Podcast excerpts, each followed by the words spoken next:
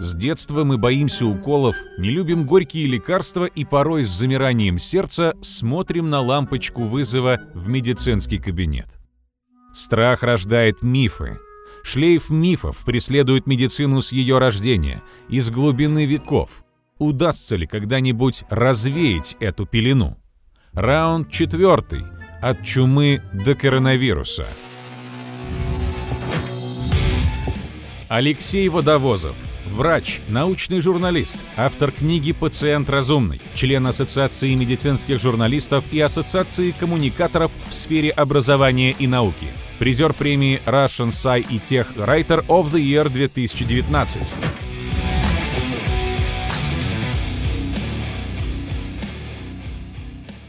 Ты у нас уже выступал про вакцинацию в далеком 2017 году. Скажи, пожалуйста, а с тех пор в сообществе антивакцинаторов появились какие-то новые идеи, новые имена, или там все стабильно?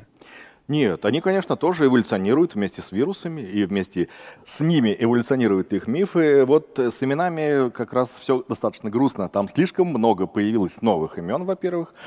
И во-вторых, э, что отдельно удручает, там слишком много коллег наших стало. На самом деле, конечно, я понимаю, что это будет не самое зажигательное выступление на сегодня, потому что есть гораздо более интересные темы, но это все-таки вещь, я так думаю, максимально актуальная, потому что затрагивает практически каждого. И да, действительно, очень тяжело, особенно вот сегодня, в такой день барического дна. Знаете, что сегодня дно?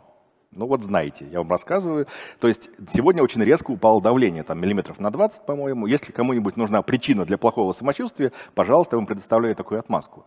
Но почему дно? Да, потому что вот начиная практически с первых дней пандемии, я наблюдаю, что этого дна нет. Все, что касается каких-то антипрививочных мифов, потому что, ну, казалось бы, ну что еще могут придумать? Вроде бы все уже плато, и тем не менее снизу стучат, и оттуда подают какую-нибудь новую идею. А, я, конечно, постарался сегодня эм, максимально взять новые мифы, потому что все остальное старое, оно как было, так, в принципе, на том же уровне. А некоторые вещи все-таки накручивают. И, к сожалению, очень тяжело противостоять, да, потому что появляется какой-нибудь круглый стол да, под управлением известной актрисы. Там, и там выступают, вот что не выступающий, то доктор наук, академик, профессор там, или еще кто-нибудь. И поскольку у нас слишком развита медицина авторитетов, зачастую спрашивают, а ты вообще кто? чтобы им противостоять. Вот там профессор сказал, что вирус приносит с собой там какой-то ужасный трансген. Все, это значит правда, не нужно подтверждать всего остального и так далее. Но я здесь все-таки хочу подчеркнуть, что я не какое-то просто вот свое личное мнение преподношу, а я все-таки стараюсь опираться на научные данные, да, которые достаточно быстро набираются. А, и первое, что я хочу сказать, что да, вот с той стороны баррикад очень легко утверждать, что Вакцины вызывают там синдром Гиена-Барре, пожалуйста. Или там вакцины вызывают еще что-нибудь. А, и все, попробуй опровергни. Но главное, что я хочу подчеркнуть, что вот с нашей стороны, с этой, мы не можем какими-то однозначностями отвечать. К сожалению, так. И в основном мы, конечно же, всегда говорим о вероятностях. У нас есть вероятность заболевания коронавирусом, и там еще пачка всяких интересных вероятностей внутри. И у нас есть вероятность от осложнений после вакцинации. И вот эти две вероятности мы между собой и сравниваем. Э, один из первых э, э, мифов, который появился практически сразу после заявления о появлении вакцин на вирусных платформах, да, то есть на аденовекторах, например.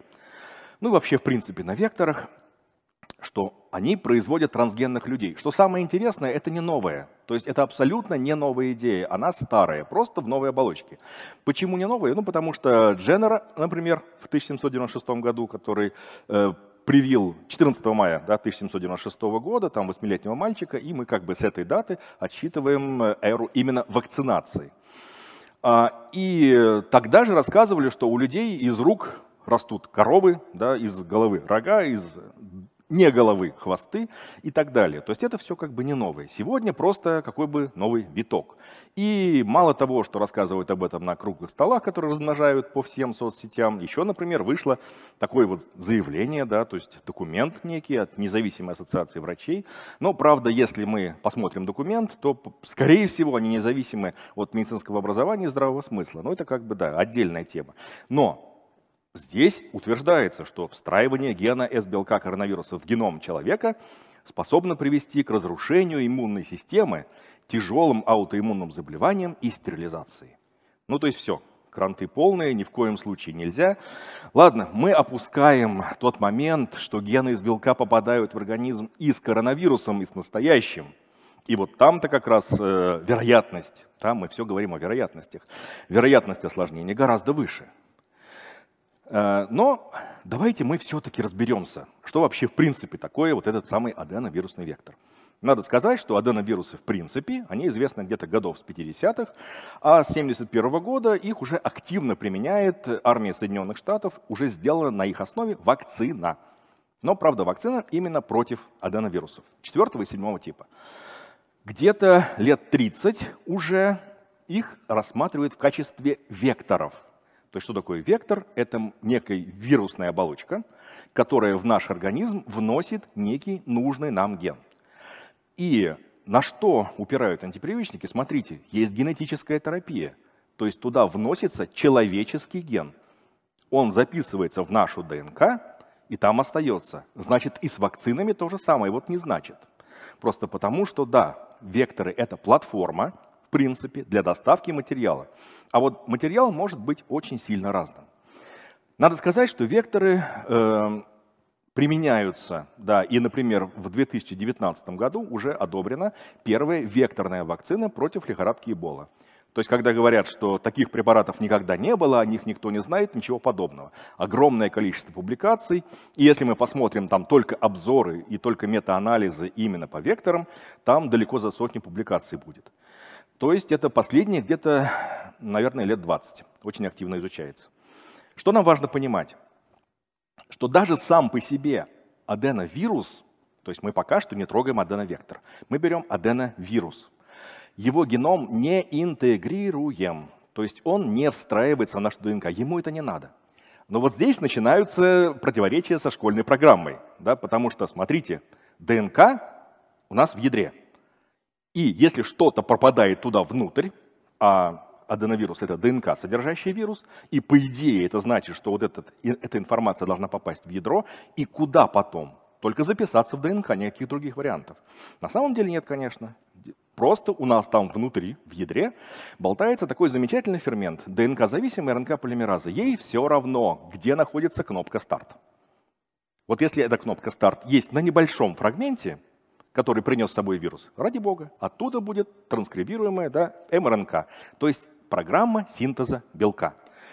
И одно дело, когда мы запускаем синтез, например, полноценных вирусных белков, у, аденовир... у аденовируса это как бы есть такие два больших транскрипта, один ранний, один поздний. Там в раннем регуляторные белки, э, в позднем структурные и прочее, прочее. И да, если мы говорим о настоящем боевом аденовирусе, то его сборка происходит внутри ядра. Это одно из э, немногих исключений, да, очень редкий такой вирус. Он размножается в ядре и из ядра же и выходит. И команда на выход у него в, в, э, есть в том числе в геноме. То есть там так называемый белок смерти. Аденовирус, выходя, он, он вернее, сначала разрушает клетку, потом из нее выходит. Вот так оно в реальности. Но если мы смотрим на вектор, то, естественно, все эти особенности учитываются. У нас здесь есть два очень важных сегмента Е1 и Е3. Е1 – это как раз те самые регуляторы, белки, а Е3 – это ускользание от иммунитета в том числе, и вот тот самый белок смерти, то есть ключ на выход. Так вот, когда готовят векторы, убирают при помощи специальных ферментов рестриктаз, убирают эти участки. То есть там нет команды на синтез регуляторных белков и нет команды синтеза ключа на выход. Что получается? Что вакцинный вектор, он гораздо безопаснее, чем исходный аденовирус. Получается так. Но важно, и в этом тоже очень многие путаются, важно понимать, что аденовектор — это ДНК, содержащий вирус, а коронавирус — РНК. Да, то есть здесь как бы вроде бы противоречие. На самом деле не особенно. Мы можем любую информацию записать в нужном нам виде. То же самое мы записываем, мы берем вот этот участок ДНК, это полноценный нормальный ген, который кодирует S-белок, и это все мы помещаем внутрь аденовирусных векторов. Вот как раз на те пустые участки, где раньше были регуляторные белки да, и белок ключ на выход. То есть у нас там два отверстия в геноме, и что получается, что аденовектор не способен к размножению. Хотя приходилось слышать и обратное. То есть там профессора утверждали, что он заходит в клетку и размножается. Нет, это не реплицируемый вектор, конкретно вот этот.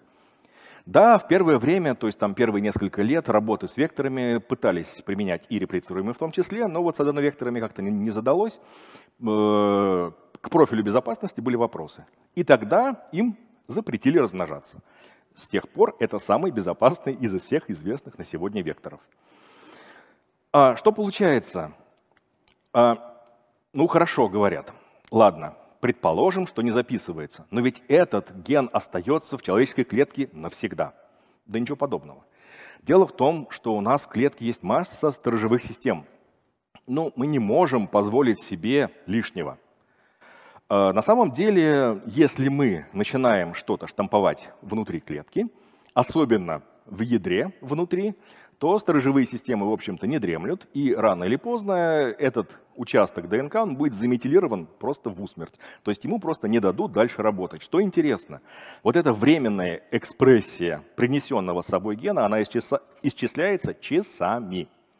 То есть не то, что это там на десятилетие, на столетие из передачи еще и в следующее поколение, ничего подобного. Это буквально там часы, дни максимум. А, еще один важный момент, что да, хорошо, мы считали вместо вот того участка аденовектора, да, который отвечал бы за регуляторные белки, мы считали ген S-белка. Сделали МРНК, МРНК выскочила в цитоплазму, добежала до рибосомы, дальше пошел стандартный, как бы вполне себе стандартный процесс э, синтеза белка. Так вот, нужно понимать, что у нас, опять повторяюсь, есть системы контроля качества в клетке, их очень много, разнообразных. Все, что мы синтезируем внутри, оно в отдельном, э, так сказать, в отдельном уголке клетки оно еще разбирается на запчасти, да, то есть режутся эти белки на фрагменты, на определенные, и эти самые фрагменты помещают в клеточный паспорт. Это главный комплекс гистосовместимости. Паспорт каждой клетки, и туда периодически вот эти синтезируемые белки ставятся. Для чего?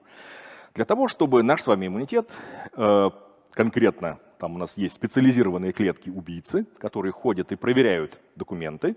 И если вдруг эти документы не совпадают с их инструкциями, клетка уничтожается, потому что, ну, мало ли она раковая, мало ли она чем-то заражена, мало ли еще что-нибудь. И получается так, да, что вот эти клетки, которые будут, э, в которые будет привнесен этот новый ген, они будут, например, уничтожены. И сразу говорят, слушайте, ну там же вводят миллиарды клеток. Это означает, что все, всем кроты. А давайте-ка мы вспомним, что у нас существует и настоящая боевая инфекция, когда коронавирус размножается просто массово, невероятно и так далее. То есть там-то явно побольше трупов получается клеточных. Ну ладно, это как бы отдельная тема. Но здесь есть и второе важное звено, что вот этот синтезированный S-белок, он же у нас трансмембранный, да, то есть он предназначен для перехода через мембрану. Поэтому его наружу выкинут он в клетке долгое время находиться не будет. И там с ним познакомится антиген-презентирующая клетка, она познакомит Т-хелпер, Т-хелпер пойдет будить оба звена иммунитета и так далее. То здесь мы получаем действительно универсальную, уникальную вакцину, которая гарантированно будет и Т-клеточный, и Б-клеточный иммунитет. И мало того, что здесь только временная экспрессия того гена, который они с собой приносят. А, такое коротенькое резюме. Получается, что настоящий боевой аденовирус, он, во-первых, размножается, во-вторых, разрушает клетку.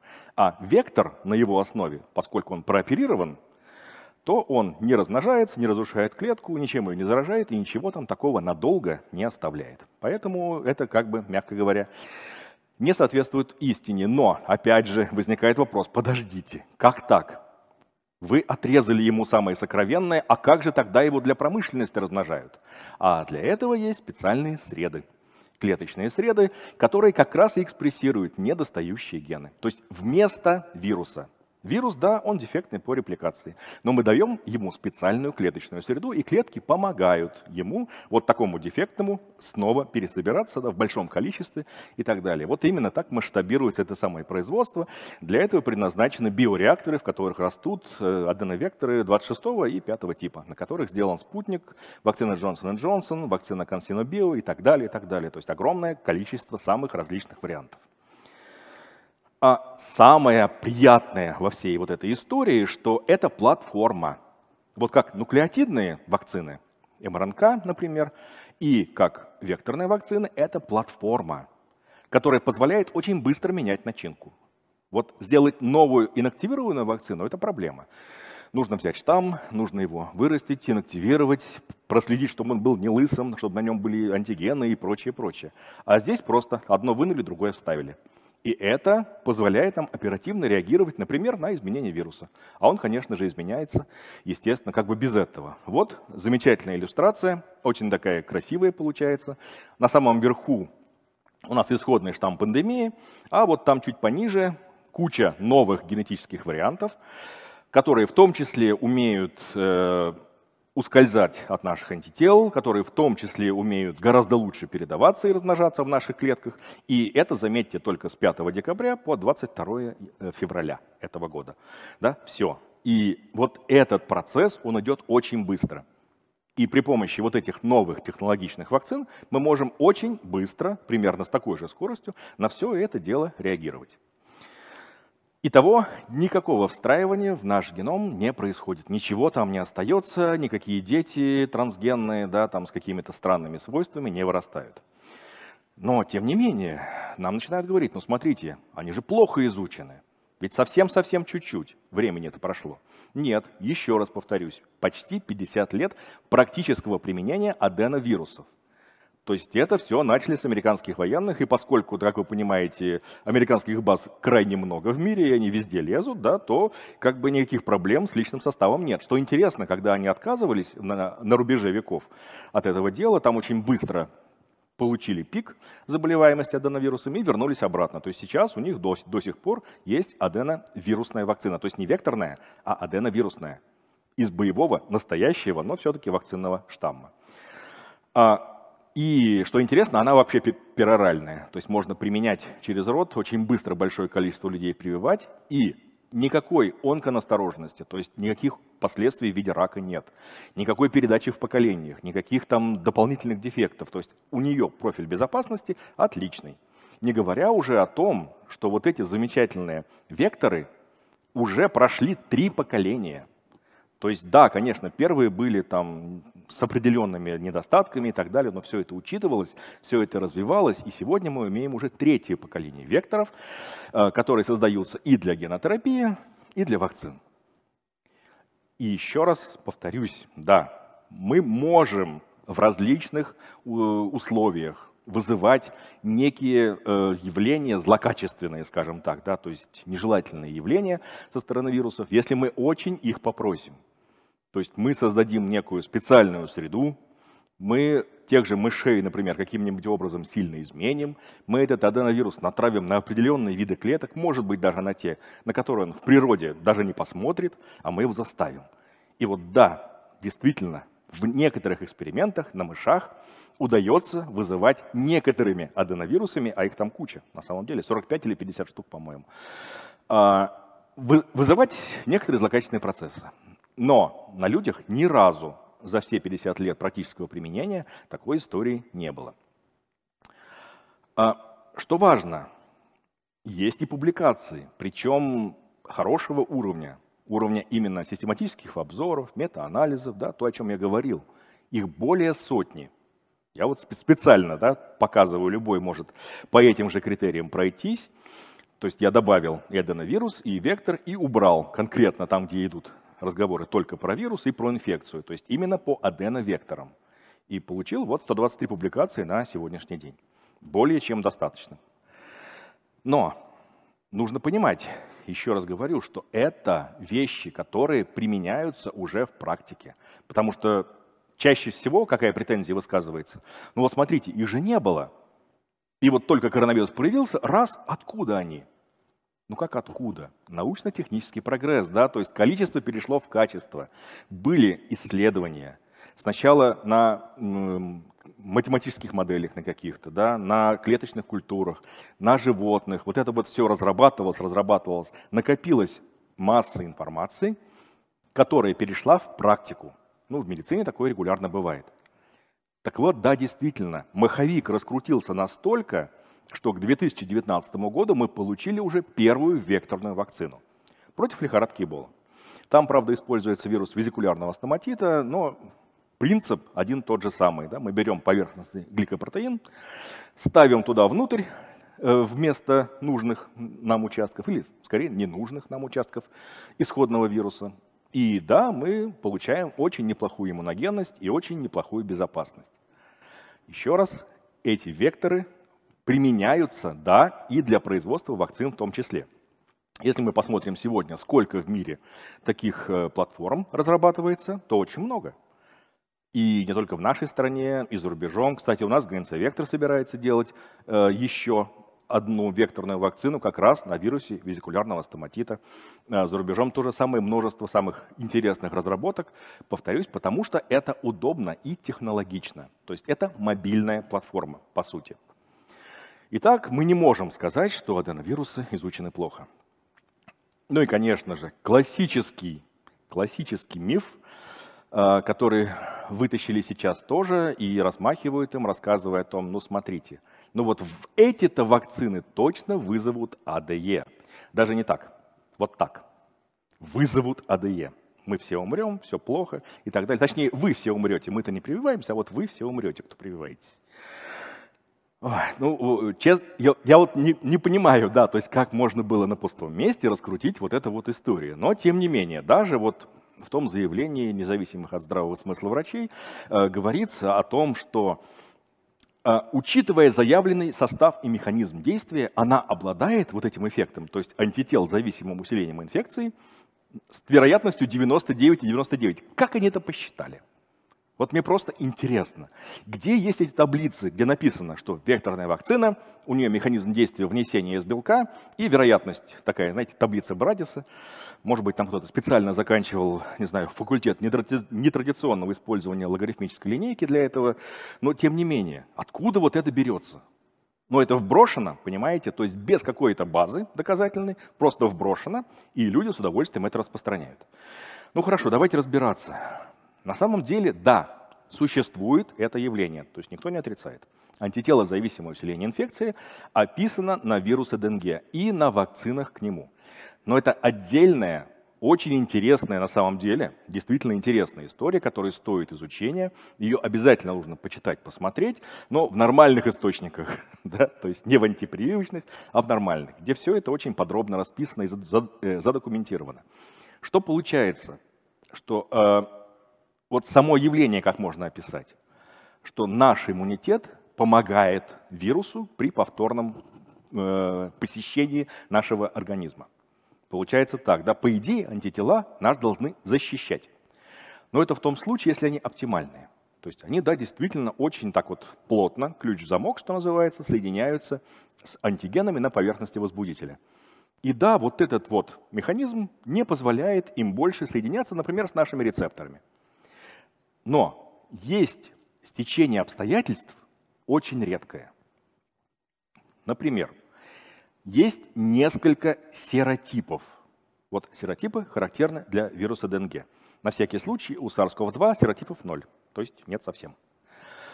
А они, конечно, близки, близки, прошу прощения, по строению, но отличаются некоторыми белками. То есть, да, вот белок более-менее похож, но есть вот одно существенное отличие, второе, третье, четвертое, пятое. Второе. Вырабатывается мало антител. И они в основном субоптимальные. Что это означает? Вот я говорил, есть ключ-замок, да? Так работают нормальные или оптимальные антитела. А здесь соединение вот такое частичное. И да, получается так, что, ну, вроде бы вирус он помечен, но окончательно не нейтрализован. Он, конечно, скорее всего, не сможет соединиться ни с каким э, рецептором, но проблема в том, что вот это соединение оставшееся, оно нестойкое. И его, в принципе, теоретически можно разорвать. И где это происходит? А это происходит в макрофагах. Причем для вируса ДНГ макрофаги – это клетки мишени. Он в них живет, он в них проходит, он на них специализируется. То есть есть определенный э, рецептор, через который они заходят. Огромные ворота, скажем так, и дополнительно этот вирус получает еще и такую небольшую калитку в виде АДЕ. Что происходит? То есть этот вирус замечательный, он получает возможность проникать в макрофаги при посредстве антител. Вообще-то для макрофага есть все, что помечено антителами, это норма. Это его работа, строго говоря. И когда это попадает внутрь макрофага, вот этот комплекс, вот эти вот субоптимальные антитела, плохо присоединенные, они отсоединяются. И что получается? Что туда внутрь попадает боевой, нормальный вирус, который перехватывает управление, начинает реплицироваться. И мало того, что у нас пришел один вирус, да, и ему как бы дали некий такой тактический простор, скажем так, да, так у нас еще и антитела помогают этому вирусу проникать внутрь клеток мишеней. Еще раз, это очень редкое стечение обстоятельств. Да, конечно, мы это, по идее, должны иметь в виду всегда, но, тем не менее, сколько не пытались, вот на людях описать его пока что больше не получалось. Да, были предположения о том, что это возможно при ВИЧ, были предположения о том, что это возможно при гриппе, при SARS-1 и МЕРС, потому что говорят, ну смотрите, ну ладно, нет у нас серотипов пока что, по крайней мере, у SARS-CoV-2, но вот эти вот предыдущие, SARS-1 и МЕРС, их можно с такой с натяжкой считать серотипами. Ладно, на это можно возразить по-другому. Например, у нас есть четыре человеческих коронавируса, которые, в общем-то, тоже достаточно похожи по строению. И по идее, в таком случае у нас было бы все плохо, потому что у нас люди активно контактируют с этими коронавирусами человеческими. Примерно 15% ОРВИ приходится именно на них. Но самое главное, почему мы можем сказать, что при ковиде нет АДЕ, по крайней мере пока что, это практика применения реконвалесцентной плазмы. То есть там находятся антитела, причем самые разнообразные. И где-то начиная буквально, наверное, с января или с февраля прошлого года, то есть уже год, мы переливаем плазму реконвалесцентов. И если бы АДЕ существовал, то такие пациенты у нас горели бы как свечки. Но нет такого. Да, не всегда она помогает, это правда. Это, к сожалению, так. Да, потому что есть масса обстоятельств, которые нужно учесть и прочее, прочее, сложить это в кучку. И, ну, опять же, не всегда срабатывает. Но никаких утяжелений инфекций не описано. Это первый момент. Второй момент, у нас все-таки уже есть повторное заражение. И если мы посмотрим, если бы существовал АДЕ при ковиде, по идее здесь второй раз всегда был бы более тяжелым. Такого нет. Можно поискать вот эти 57 известных на сегодня подтвержденных случаев повторных, э, там, в общем-то, в основном либо так же, либо чуть легче. Да, есть более тяжелые, есть летальные исходы, но всего два из 57. А если бы он существовал, было бы наоборот. То есть было бы только два легких, все остальные либо летальные, либо тяжелые. И, конечно же, у нас есть третьи фазы. Вот тут какая-то знакомая физиономия на слайде. А, и у нас есть третьи фазы клинических исследований самых разных вакцин по всему миру с большим количеством участников, там за сотню тысяч. И, к сожалению, далеко не всегда привитые не болеют, да, не заболевают ковидом, все-таки не стопроцентная защита. И вся информация, которая на сегодня есть, она позволяет утверждать, что привитые переносят легче. Если бы существовал АДЕ, они переносили бы тяжелее. Так что да, еще раз, мы всегда должны иметь это в виду. И это изучается, потому что говорят, ну смотрите, вы даже не изучаете в это, вы игнорируете. Вы сказали, что есть преденге и больше нигде не будет. Нет, это изучается. То есть есть как минимум, я вот специально поискал, я нашел как минимум четыре разных варианта исследования на близких нам животных, то есть на макаках резус, не на мышах, а именно на макаках резус, то есть ну, ближе очень тяжело найти лабораторных животных в таком количестве. Значит, что было? Изучали антитела и повторное заражение.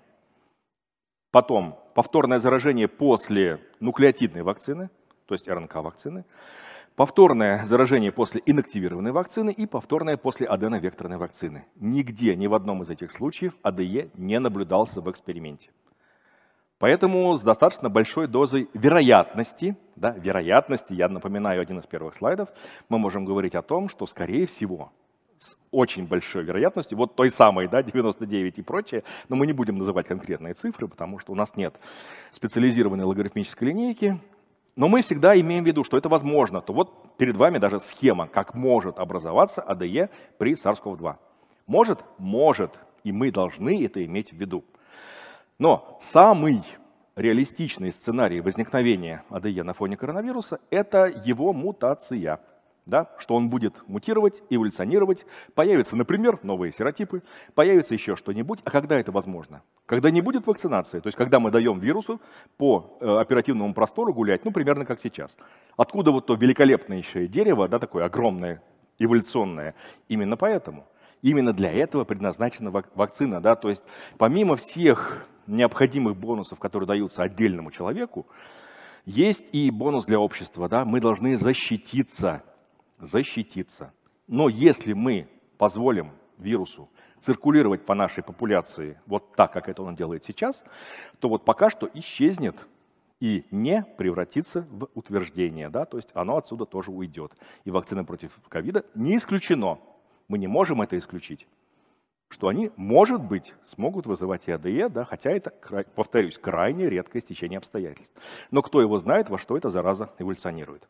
И я понимаю, да, что мифов на самом деле гораздо больше, но вот нужно понимать, что вот это все-таки вещь, которая реально работает. И у нас есть для этого подтверждение. У нас есть экспериментальная страна, называется Израиль. И можно взять информацию по ним, которая уже опубликована. И есть, скажем, американские дома престарелых и прочее, прочее. Далее, по профилю безопасности то же самое, все хорошо. Относительно, да, есть реакции, есть подъем температуры, есть там болезненность вместе введения, есть слабость, гриппоподобное состояние, но это несравнимо с тем, что возникает при настоящей боевой инфекции. Ну и кроме того, боевая инфекция, кроме того, да, вызывает огромное количество осложнений и постковидный синдром, примерно в 25% случаев. Тут вот на том же круглом столе бросили шикарную фразу, что постковидный синдром разовьется у привитых. Как? Объясните как. То есть это возникает именно после поражения настоящим вирусом. Когда мы приносим только S-белок, S-белок не может вызвать ни инфекцию, ни постковидный синдром. Ну и так далее. Да, у нас есть в том числе задел на будущее. То есть мы можем собирать между собой разные варианты вакцин, не только внутри, как лего, да, то есть меняя э, внутренности, но и, например, мы берем вакци вакцину, которая акцентирована на S-белок, и инактивированную. Одно как праймер, первые, первые дозы, второе как бустер. И получаем да, более надежный иммунитет. И на сегодня, завершая такой незажигательный, но все-таки актуальный спич, хочу сказать, что вакцина на сегодня единственный способ справиться с пандемией. Остальные меры, как вы видите, не сработали продолжает гулянка, да, все это продолжается. Я понимаю, что есть масса оговорок, есть всякие нюансы, но все-таки вакцина на, сегодня – это единственный вариант все это дело выгнать, ну или хотя бы загнать в какой-нибудь угол и там его добить.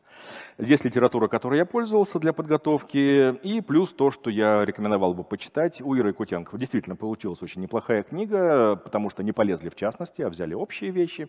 Э, конкретно по вакцинам шикарная абсолютная инфографика на биомолекуле. Ну и плюс э, конспекты Юджина, где собираются все актуальные информации, да, все актуальные статьи на русском языке в том числе. Здесь есть масса рецензентов, э, один из них я в том числе, так скромно. И плюс, кому интересно, как вообще в принципе можно засунуть материал какой-то чужеродный в человеческую клетку или в нечеловеческую, прекрасная статья Веры Башмаковой на биомолекуле. Там все, вот эти, все эти методы, они отлично разложены по полочкам. Надеюсь, все-таки некоторую ясность я внес. Ну, а что нет, попробуем в виде вопросов. Прежде у нас будет еще самая зажигательная часть выступления, потому что сейчас на сцене появится вредный оппонент, которая давно хотела с тобой пообщаться по душам. Который не верил в мое существование, да, в том числе. Антонина Обласова, биолог, автор научно-популярного блога «Антонина о вакцинах», соучредитель и директор автономной некоммерческой организации по развитию и поддержке вакцины профилактики «Коллективный иммунитет». Прошу. Здравствуйте, Алексей. А, вопрос такой. А, вы сказали, что такие замечательные вакцины на векторной технологии – которые уже столько лет применяются вообще настолько активно. А, и у меня возник вопрос, да, во-первых, а почему же вот эта замечательная аденовирусная американская вакцина так сказать, применяется только у американских солдат, да, не применяется, так сказать, массово, вот, раз она такая хорошая, эффективная. Вот, все-таки тоже не хотелось бы болеть аденовирусом. И второй подвопрос, а почему же эта великолепная технология не применяется, например, для вакцин от гриппа, с которыми вот вечно вопрос попадания в штаммы, с прогнозированием. Мы тут мучаемся, заказываем эти яйца за полтора года э, племенных курочек. Вот. Это же такой ну, очень сложный процесс, а тут вот состряпал быстренько, этот вектор перепрограммировал, перепрошил. Собственно, а что, вот, производители-то дураки, что ли? Ну, конечно, они нет, не дураки, они все-таки э, догадались купить нас с вами, да, поэтому можно будет потом обвинить, что это срежиссировано все, все это наше общение. Но на самом деле, э, конечно, если говорить об американских солдатах, э, то там именно от аденовируса, да, то есть это не аденовекторные, это именно на четвертом и седьмом типе аденовирусов. Но вопрос в том, что непонятно, нужна ли она остальным людям. Да? То есть, российским солдатам. Ну, российским солдатам, я понимаю, у нас все-таки поменьше болеют, и когда мы составляли профили по РВИ, то есть этим занимались, приезжали, действительно выясняли, почему-то у нас аденовирусы распространены меньше чем в Соединенных Штатах. То есть у нас немножечко другие превалируют. У нас основная, конечно, опасность, если мы говорим именно о госпитализациях, об инвалидностях, об летальных исходах в том числе, это все-таки грипп. И про грипп вы совершенно верно заметили, что было бы неплохо сделать. Что интересно, делают. То есть это э, дело ну, где-то перспективного будущего, надо сказать так, потому что на основе аденовекторов пытаются создавать антигриппозные вакцины, которые ориентированы на консервативную часть белков. Чем плох э, грипп? Он зверски мутирует. Да, то есть огромное количество вариантов, что гемоглютина, гемоглютинина, что нейроминидазы. А, но все-таки сейчас вроде бы нашли вот эти самые консервативные части, которые не изменяются. И если мы сможем заточить вот эти вакцины, да, и именно ту часть гена, которая отвечает за синтез неизменяемого, неизменяемой части белка, стебель так называемый, то не исключено, что мы получим действительно эффективную и, самое главное, универсальную вакцину от гриппа. Мы это увидим, потому что от эболы это тоже огромная была проблема, мы ничего с ней не могли сделать. Но 19 год, пожалуйста, мы получили первую уже одобренную, то есть не просто ее изучали и так далее, мы получили уже первую одобренную для применения вакцину. Следующая вакцина коронавирусная, 20 год и 21 в том числе. И я так понимаю, что эта платформа, она, она будет активно эксплуатироваться и дальше. Она сейчас получила мощный волшебный пинок. Туда пошли гигантские деньги. И люди начали активно изучать, и в том числе те темы, которые застряли. Вот гриппозная, она сначала застряла. Потому что нужны финансы, да, а гораздо проще закупать яйца, штамповать антигены э, эботом, да, потом раздавать на весь мир. Весь мир разливает это по вакцинам и прививает. Это уже, понимаете, как это работающая схема. И а в основном в медицине используется принцип «не работает», вернее, не ломает то, что работает. Но, скорее всего, да, это следующий этап. Хорошо, давайте тогда э, подумаем вот в такую сторону. А, вы сказали, что тоже долго изучаются эти вакцины уже, наблюдаются, все такое безопасное. Но вот про АДЕ-эффект, э, мне кажется, вы немножко слукавили. Все-таки для ближайших родственников коронавируса этот эффект описан. Что вот, собственно, э, да, тем скажете? для ближайших родственников он описан, но, опять же, на экспериментальных животных, на мышах и крысах. Вот на макаках резус уже нет. А на мышах и крысах они есть. А мы можем гарантировать, что если вот на мышах, э, так сказать, есть, на кроликах, там, например, есть, на макаках нет, а вот на человеке тоже не будет? Можем, просто потому что процент переноса тех исследований, которые проводятся на таких животных, где-то ну, 5-7 в лучшем случае. очень небольшой. И нужно понимать, что там условия создавались специально, то есть намеренно. Там ломалось и тело, по сути, потому что специальные линии подбирались, в том числе с различными нарушениями иммунной системы, например, и так далее. Да? И там, да, действительно, и вирус модифицировался. Из, то есть это изучение будущего, понимаете как? То есть это не то, что вот сейчас обязательно произойдет, а это то, что может произойти в будущем. Чтобы это не произошло, нам нужно вакцинироваться. То есть все просто. Нам нужно прекратить эволюцию вируса. Иначе, да, не исключено, что мы можем получить то, что описано в специально смоделированных условиях. Но, опять же, повторюсь, у нас есть масса вещей, которые подтверждают, что, по крайней мере, пока что ничего нет. То есть реконвалесцентная плазма пока что это неубиваемый аргумент. Ну, я так надеюсь.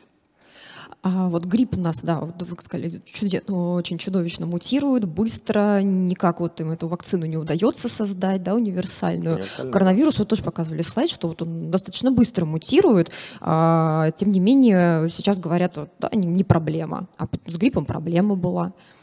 Ну, дело в том, что темпы несравнимы. Если мы будем э, сравнивать между собой скорость мутации гриппа и коронавируса, то коронавирус стоит на месте по сравнению с гриппом. У гриппа, э, во-первых, гигантский, в принципе, ареал обитания. То есть он живет везде. Вот кого только не возьми, он там обязательно будет селиться. То есть те же перелетные птицы, например, те же сельскохозяйственные птицы. И вот буквально недавно заговорили о том, что у нас в России там какой-то новый штамм птичьего гриппа, который передался от птиц э, работникам. Но, к счастью, между работниками не передавалось, все они перенесли легко, все выздоровели, все хорошо. Но это показано, да, то есть это путь именно как очень сильно меняет свои характеристики вирус гриппа. Коронавирус так, к счастью, не умеет. Да, конечно, вот сейчас в его вот этих мутациях, о которых я показывал, там есть одна норковая. То есть та, которую нашли вот в тех самых несчастных норках, которых закопали, потом вроде бы как, которые из-под земли вышли, которых обратно закопали в Нидерландах и так далее. Да, действительно, вот это вполне могло быть, именно поэтому были предприняты такие жесткие, но, к сожалению, необходимые, как выяснилось, меры. Ну, вы говорите, как это коронавирус стоит на месте? Вон за год по сравнению появилось... с гриппом. Не, ну по сравнению с гриппом, но тем не менее за год появилось уже несколько новых штаммов, которые принципиально отличаются по своим поверхностным, вот, построению этого поверхностного белка, которые явно уходят от э, действия, так сказать, антител, которые у людей, которые переболели, у людей, которые привиты э, первым поколением вакцин. Вот. Ну, как-то, знаете, стоит, да что-то как-то очень быстро. Ну, может быть, конечно, он стоит и быстро, но еще раз повторюсь, все мы смотрим в сравнении. Это первое. Второе, но все-таки у него не настолько изменяется S-белок, то есть не радикально. С чем это связано? Что этот же белок используется для соединения с рецептором. И Именно поэтому, если он сильно изменится, вирусу придется искать новый рецептор. Этого пока не произошло, к счастью для нас, потому что если это произойдет, это будет огромная проблема и действительно для всех вакцин, для всех переболевших и прочего. Но пока что он ориентирован, вот этот весь наш антительный ответ, на открытые и пока что еще не сильно изменившиеся участки S-белка. Именно потому, что они крайне важны, они критически важны для соединения с рецептором АПФ2. Если очень сильно изменятся эти участки, то он не сможет соединяться. Первый момент. Второй момент. Ну, мы всегда так говорим, что белки, поверхностные белки. На самом деле, конечно, там все гораздо сложнее, потому что вот этот сам S-белок, он покрыт еще облаком из гликанов.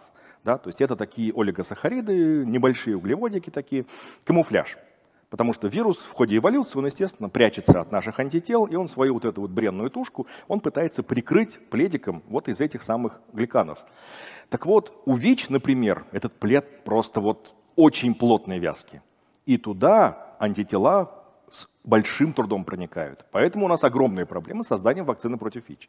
А если мы посмотрим облако гликанов на э, S-белке SARS-CoV-2, то там, знаете, вот такое, даже, я даже не знаю, с чем сравнить, рыбацкая сеть, причем крупная.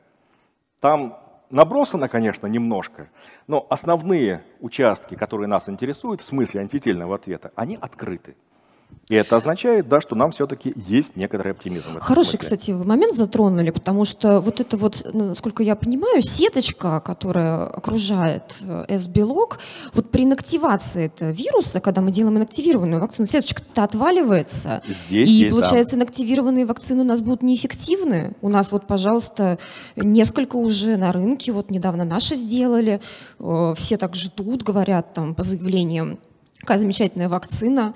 А как же тогда быть? Нет, ну смотрите, если, если эта сеточка отвалится, это будет здорово. Это же камуфляж. Да? То есть это камуфляж, который препятствует проникновению антител к белку. Если она будет сниматься, эта сеточка, да, замечательно. Там другая проблема. Проблема в том, что при некоторых видах инактивации, которые применяются, ну сейчас в основном химическая, да, возникает химическая модификация этих белков. И возникают там такие формальдегидные мостики, новые, которых не было у предыдущего вируса. Это при инактивации формальдегидом, а да. сейчас бета-проприлактоном инактивируют. Да. И при этом замечательные китайские товарищи в журнале Structure выложили огромную такую вот статью, в которой написали, что, ребята, а у нас не получилось. А чумаковцы говорят, ребята, а у нас получилось. То есть мы вот это учли, и вроде Мамой бы как клянусь. им удалось. Ну да, примерно так, но они клятвенно пообещали, то есть я общался с разработчиками из Института Чумакова, и они клятвенно обещали, что и по первой и второй фазе, и по третьей они выдадут публикации. А, не уточнили, где, то есть не сказали, что это прям Lancet будет, но в каком-то крупном международном журнале это они обязательно выложат и расскажут о том, как это получилось, но вроде бы, да, действительно получилось. Слушайте, меня все-таки волнует вопрос безопасности, потому что э, скажем, даже не сколько безопасности, сколько более далеких перспектив, да, потому что мы вот сейчас такие все, от коронавируса надо всем привиться, срочно побежать, а может быть я легко переболею, да, и может быть не надо никуда было бежать, но вот через там 30-50 лет я же могу заболеть там каким-нибудь раком, да, и вы вот сегодня тоже рассказали, что аденовирусная платформа, она вот такая достаточно универсальная, применяется в том числе для терапевтических препаратов, а это онкология. И я себя просто лишу возможности лечиться вот этими препаратами, то есть так я лучше там через 30 лет э, как бы, вылечусь от тяжелого рака, чем сейчас буду рисковать ради каких-то, ради какого-то аденовируса, которым я, скорее всего, вот молодая, здоровая, переболею, да, не замечу. Э, да, это очень распространенный аргумент, э, но первая задача дожить, да, то есть выжить во время коронавируса, что, в общем-то, не сильно сопряжено с тем, что молодые, здоровые и так далее, потому что похоже, что вирус находит дырки в нашем иммунитете, например, там дефекты первичного интерферонового ответа, и по ним бьет. Причем так очень мощно бьет. И что у нас получается? У нас есть здоровые молодые люди, которые, к сожалению, очень тяжело это переносят, умирают и так далее. То есть непредсказуемая инфекция. Мы не можем сказать, что вот этот человек заболеет и перенесет легко, а вот этот, он заболеет и умрет. Вот такой у нас градации нет. Первый момент. Второй момент. У нас есть масса векторов. Поэтому если мы сейчас делаем, например, вакцину на аденовирусах 26-5 типа, потом какой-нибудь терапевтический препарат э, вам можно ввести, скажем, на векторе, не знаю, лентивируса, например, или визикулярного стоматита, вот того Ну, это не получится у них на лентивирусах создать. Это же тоже э, лентивирусы тропны там, к определенным э, тканям, это нервная ткань. Нам нужно будет рак, не знаю, печенки полечить или рак еще чего-нибудь. Вот. А у нас лентивирусы не любят в печенку залезать. Ну, во-первых, 50 лет – это достаточно большой срок. Да? Тут вот буквально за 20 лет умудрились создать с нуля вот эту платформу. Через 50 лет определенно что-то придумают. Это точно. Да? Потому что все, в принципе, вектор движения медицины – это персонализация. Запишите, с Водовозова через 50 лет спросим. Не удастся, да. Я не доживу, я на вредной работе. Э, но смотрите, что получается, что э, медицина идет именно в сторону персонализации. То есть мы учитываем конкретику э, данного человека, да, мы все это, так сказать, фиксируем, изменяем и прочее. Это первое. Второе, технологии за 50 лет э, сильно, опять же, уйдут вперед. И самое главное, что на сегодня нам, опять же, внушает достаточно такой неплохой оптимизм, что да, у нас есть иммунитет к этим аденовирусам, но он кратковременный. И исчисляется он, ну, там, до полугода примерно по сегодняшним прикидкам. Поэтому, если в ближайшей перспективе вам не требуется эта, эта терапия, то никаких особых опасностей в этом смысле нет. То есть иммунитет будет, но он будет коротким. Так, ну это вот хоть вынужден, немножечко успокоили. Вынужден, вынужден прервать. Очень интересно. Круто. Здорово. Вынужден прервать регламент. Спасибо вам огромное. А сейчас я попрошу зрителей проголосовать. Нет, вы можете пока присесть. Вот, но я попрошу зрителей проголосовать. Кто, на ваш взгляд, друзья, выглядел более убедительно? То есть Алексей Водовозов или Антонина Обласова? Или вам понравились оба участники, оба участника э, дискуссии? Э, а сейчас мы переходим к вопросам наших зрителей. И вопрос Алексею задает, прислал заранее Серик Балузбаев, который спрашивает, поможет прививка от ковида привитым, если большинство населения не привьется? Сможет вирус мутировать в группе непривитых настолько, что прививка перестанет действовать? Да, в принципе, это возможно. То есть действительно именно в группе людей, которые к нему э, не иммунны, он и развивается. Это его основное поле, скажем так, для мутаций, для всего остального. Да, конечно, там есть люди, скажем, с иммунодефицитами, с тяжелыми состояниями, и такие пациенты описаны очень во многих странах, в нашей, кстати, в том числе. Там он умудряется набрать 17-20 мутаций в человеке, потому что он присутствует в нем там до полугода, например, а некоторые даже до 9 месяцев. Но поскольку он не встречает сопротивления, вот он переходит от человека к человеку, не встречая сопротивления, естественно, он распространяется. Естественно, поскольку у предыдущих людей все-таки вырабатывался некий иммунитет, он вырабатывает э, методы противостояния антителам, ускользания от них. И когда сегодня проводятся эксперименты, например, с плазмой переболевших людей, и с плазмой вакцинированных. И применяются они, например, по южноафриканскому штамму. Возникает очень интересная такая э, штука, то есть в этих результатах мы видим, что плазма переболевших гораздо хуже нейтрализует вирус, чем плазма вакцинированных. Это может быть связано еще с тем, что этот заразный коронавирус, он приобретает такие замечательные свойства, как портить наш иммунитет. Он в принципе так умеет. Таких вирусов не очень много, но вот этот просто замечательно это умеет, как никто. Поэтому далеко не всегда переболевание даже может означать, что прям гарантированно вы больше никогда не заболеете. Спасибо. Вопрос от Вячеслава Антонова, нашего постоянного зрителя из Петербурга. Слышал о народной рекомендации не прививаться сразу всей семьей, поскольку всегда в таком случае нужно оставлять хотя бы одного члена семьи, физически способного в случае чего позаботиться об остальных, кто может испытать на себе действие побочных эффектов, в том числе тяжелых. Ну, э, нужно посмотреть, что по всем получаемым на сегодня данным тяжелые эффекты встречаются крайне редко. То есть вот из Аргентины буквально недавно прислали э, документ из э, местного министерства здравоохранения, где расписаны результаты применения 400 тысяч доз вакцин. Что интересно, за рубежом прививаются гораздо в больших темпах нашими вакцинами. То есть мы узнаем о том, как она работает от них. Так вот, э, госпитализации потребовалось двум сотым привитых. То есть это буквально вот единицы. Я не думаю, что имеет смысл кого-то оставлять, скажем так, там, не знаю, либо в племенных целях, либо еще в каких-нибудь в этом роде. Я думаю, что никаких особых э, страхов не будет, да, тем более, что... А двум сотых от скольки? От 400 тысяч. А. Две сотых процента от 400 тысяч. Да, две сотых процента от 400 э, тысяч. То есть там буквально вот несколько человек положили в, в госпиталь. А, так что я не думаю, что это правильно, потому что если вдруг в семье кто-нибудь заболеет коронавирусом, ну, я понимаю, что будут люди, которые смогут за ним поухаживать, но это будет очень грустная ситуация. Так, дальше прошу лаконично отвечать, потому что Хорошо. вопросов много, а, а времени мало. Галина из «Полярных зорь» спрашивает, бывают ли такие состояния организма, при которых после вакцины не вырабатываются антитела? Если да, то как их можно отследить? бывают, отследить при помощи тестов. Я был лаконичен? Очень, просто супер. Дмитрий Решетников из Москвы. А что же все-таки лучше, привиться спутником сейчас или подождать новых российских вакцин?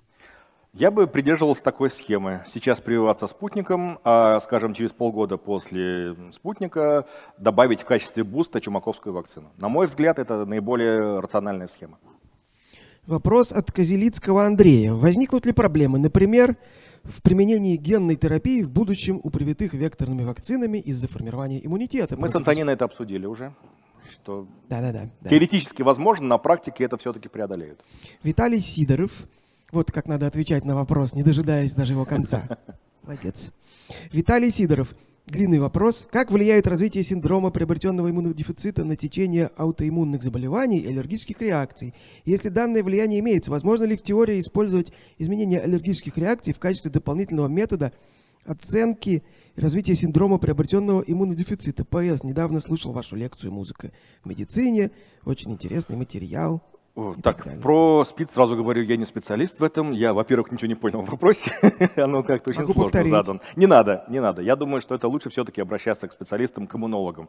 Это можно спросить, не знаю, у Кати э, Умниковой, которая у вас выступала. Э, это как бы ближе гораздо к ее темам. Егор Будкарев из Твери. Какой смысл делать прививку от прошлогоднего гриппа, если он уже мутировал? А от гриппа нет. А мы как бы про коронавирус говорим вообще-то. Э, Андрей Савченко из Омска. Много раз встречал мнение, что в пандемию нельзя проводить массовую вакцинацию, но при этом у нас существует календарь прививок по эпидемическим показаниям, экстренная вакцинация, да и раньше с этим как-то особо да. не парились в прошлые крупные пандемии. Нет ли тут противоречия? Э, в этом утверждении, конечно же, есть противоречие, но либо люди не понимают, о чем речь, да, потому что, да, иногда во время пандемии приостанавливаются плановые вакцинации. Вот это да, это правда. А сдерживающая вакцинация, а как еще мы можем ее победить? Мы подождем, пока закончится пандемия, а потом выживших привьем. Это очень интересная тактика, мне нравится. Нетрикс из Москвы. Существует ли обсуждение по вакцинации вне медицинских учреждений, добавлению вакцин в продукты, водопровод, или мы считаем, что это невозможно технически, этически или нарушает требования безопасности? Э, есть, есть, есть такое. Съедобные вакцины – это отдельное большое направление. Э, создание трансгенных растений, которые несут в себе всю необходимую антигенную нагрузку. Есть такое, да. Роман Красноперов из Москвы. Для создания вакцин против каких еще распространенных вирусных инфекций, на ваш взгляд, в ближайшем будущем будет использоваться аденовирусная платформа? Какой Я думаю, что попробует все. Угу. Кирилл Ворошилов. Что можно сказать тем, кто хочет вакцинироваться, но боится идти в поликлинику? Там ведь много больных. Вот вместе с вакциной живой вирус и получат. Может предложить вакцинироваться в, Т, в ТЦ? Как вариант, то есть выбирайте те пункты, где меньше людей, потому что в поликлиниках действительно их будет, может быть гораздо больше, а в таких выездных пунктах их по опыту не так много. И плюс, естественно, вы соблюдаете все необходимые противоэпидемические мероприятия, да, то есть маска, дистанцирование там, и так далее, обработка рук антисептиком и прочее. В принципе, вы по максимуму снижаете свои риски. Роман Красноперов спрашивает, а что за значок у Алексея на клапане левого нагрудного кармана? Стоп ковид. Угу. Вопрос от Real Moscow. Правда ли, что вакцинация раковых больных после операции в ремиссии? И, и все. А, я понял. То есть это вопрос, э, можно ли или нельзя вакцинировать э, таких пациентов. Это сложный вопрос, потому что э, действительно в инструкциях указано, что пока что это противопоказание. Почему? Потому что не изучалось. Не потому, что он вредит, а потому, что не изучалось. И я точно знаю, что по чумаковской вакцине будут делать отдельную группу для третьей фазы клинических исследований, чтобы вот этот вопрос как раз по онкопациентам и выяснить. По остальным вакцинам то же самое. То есть они добирают группы, проводят дополнительные исследования, и потом появятся какие-то корректирующие э, тексты для инструкции. То есть лучше всего отслеживать инструкцию к вакцине. Она есть на сайте государственного государственного реестра лекарственных средств. Алекс, Алекс Фокс. Какие вакцины от ковид в РФ предпочтительны для людей, принимающих иммуносупрессорные препараты? Вы знаете, лучше об этом поговорить все-таки с лечащим врачом. Это его епархия. Даша Завьялова. Сколько должна по уму тестироваться вакцина? Двухлетний период – это идеал или вообще миф? Э, нет, в принципе, это такой э, эмпирически установленный период, да, то есть мы должны посмотреть в течение нескольких, ну, например, сезонов, да, если вдруг это какая-то сезонная инфекция, мы должны посмотреть, как это действует в нескольких сезонах. И плюс э, прикинуть длительность иммунитета. Как будет, вот насколько лет ее хватит. Мы пока не знаем, насколько, вот весь период наблюдения, что у нас есть, пока что хватает. Чем дальше, тем будет лучше. В принципе, конечно, лучше это, если это будет, да, действительно, года два, два с половиной, три. Латта Мордашова. Действительно ли корона вызывает когнитивные проблемы? Да, вызывает. К сожалению, это входит вот в этот постковидный синдром. Это одна из очень больших проблем. То есть у меня некоторые коллеги, оперировавшие, они попросили на время отстранить их, от операции, потому что они что-то забывают, где-то путаются и так далее. То есть вещь крайне неприятная. И главное, мы не знаем, почему она возникла и как с ней бороться. Светлана Гусейнова. спрашивает, что делать, если после вакцинации антител нет, а в обсервации сидеть ой как не хочется? Э, ну, смотрите, здесь есть несколько вариантов. Во-первых, вы выбрали неправильный тест, потому что некоторые тесты, они не показывают именно на S-белок антитела. Есть, например, на N-белок, на нуклеокапсидный ориентированный, поэтому нужно уточнять. Первое. Второе, не исключено, что они еще не наработались, потому что если мы посмотрим исследования, которые публиковал э, Логинов и компания, да, там получается где-то на 42-й день мы получаем максимум антительного ответа. И третий момент. Если нет антител, это не означает, что, анти, что в принципе иммунного ответа нет. У нас еще есть клеточный иммунитет. Его в Москве делают, буквально там в нескольких местах. Это можно найти, можно этим озадачиться, приехать и проверить. Может быть, у вас есть клеточный иммунитет, тогда считайте, что у вас точно такая же защита, в общем-то, есть. Спасибо. И сейчас тебе предстоит выбрать лучший вопрос. Я тебе напомню, угу. чего у нас было. Значит, были следующие вопросы. Значит, э, поможет ли прививка, если большинство населения не привьется? Угу. А народные рекомендации не прививаться всей семьей? Угу. Бывает ли состояние, при которых вакцины после вакцины не вырабатываются угу. антитела, как прививаться лучше спутником сейчас или потом угу. не спутником, возникнут ли проблемы в генной терапии, угу. про развитие синдрома приобретенного иммунодефицита, угу. делать ли прививку от прошлогоднего гриппа, если он уже мутировал, что угу. в пандемию нельзя проводить массовую вакцинацию, угу. существует ли обсуждение вакцинации вне медицинских учреждений, угу. для каких вирусных инфекций будет использоваться аденовирусная платформа, значит, что делать тем, кто боится идти в поликлинику, что у тебя за значок, значит, э, про, э, про раковых больных, про э, значит, принимающих иммуносупрессорные препараты, сколько должна тестироваться вакцина, действительно ли вызывает когнитивные проблемы корона, uh что делать, если после вакцинации антител нет. То есть мы прям так основательно прошлись. Ну давай мы, наверное, отдадим за вопрос э, по поводу аденовекторов вот Антонии нельзя отдать книжку за этот вопрос, но он правильный, да, то есть можно ли их будет потом использовать в качестве генетической терапии? Вопрос думаю, задавал Козелецкий Андрей, он получает книгу издательства «Бомбора. Эпидемия» Ричарда Престона.